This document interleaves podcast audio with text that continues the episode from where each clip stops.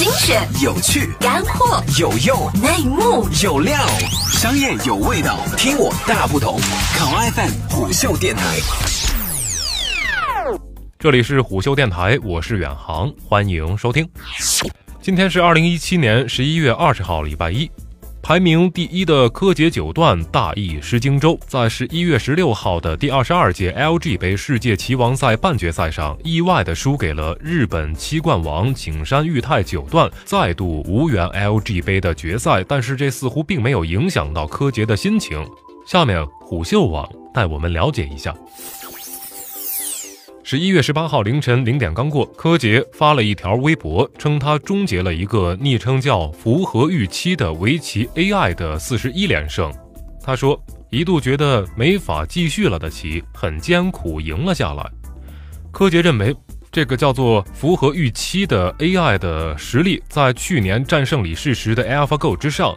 显然是想说我赢的没有水分。他还发了一个世纪之问：如果当初第一个与 AlphaGo 对弈的人是我，结果到底会如何？今夜未成眠。显然呢，在柯洁的眼里，战胜围棋 AI 符合预期，要比赢得 LG 杯冠军更值得庆祝。毕竟啊，从 AlphaGo 去年三月份赢了李世石之后，人类就没有在这项古老的技艺上取胜过。二零一七年一月初。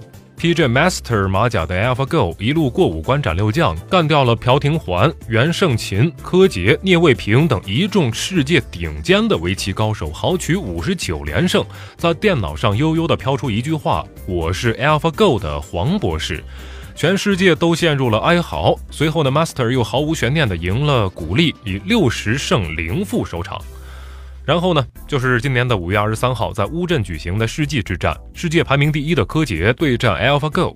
第一盘在耗时四小时二十五分之后，柯洁以四分之一子败给了 AlphaGo。聂卫平表示，这是 AlphaGo 一再退让的结果。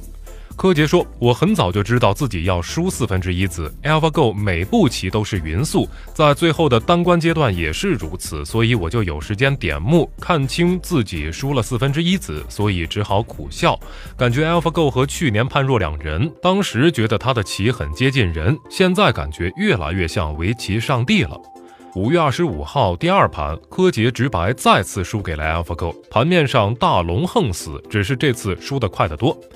五月二十七号，柯洁在第三盘还是输了，他哭了。在认输之后，他起身走到宣传板后没有摄像镜头的区域，独自流泪，哭得像个孩子。后来，AlphaGo 获得了九段的称号，但是随后啊，就从世界排名中停留了一段时间之后被消失了。在人类已经绝无可能赢下围棋 AI 的时候，柯洁在一天输掉 LG 杯，输给同类之后，他反而是赢了围棋 AI，符合预期，并且终结了后者的四十一连胜，可以说是非常戏剧性的。大概此时人们都在好奇吧，这位符合预期是谁家的 AI？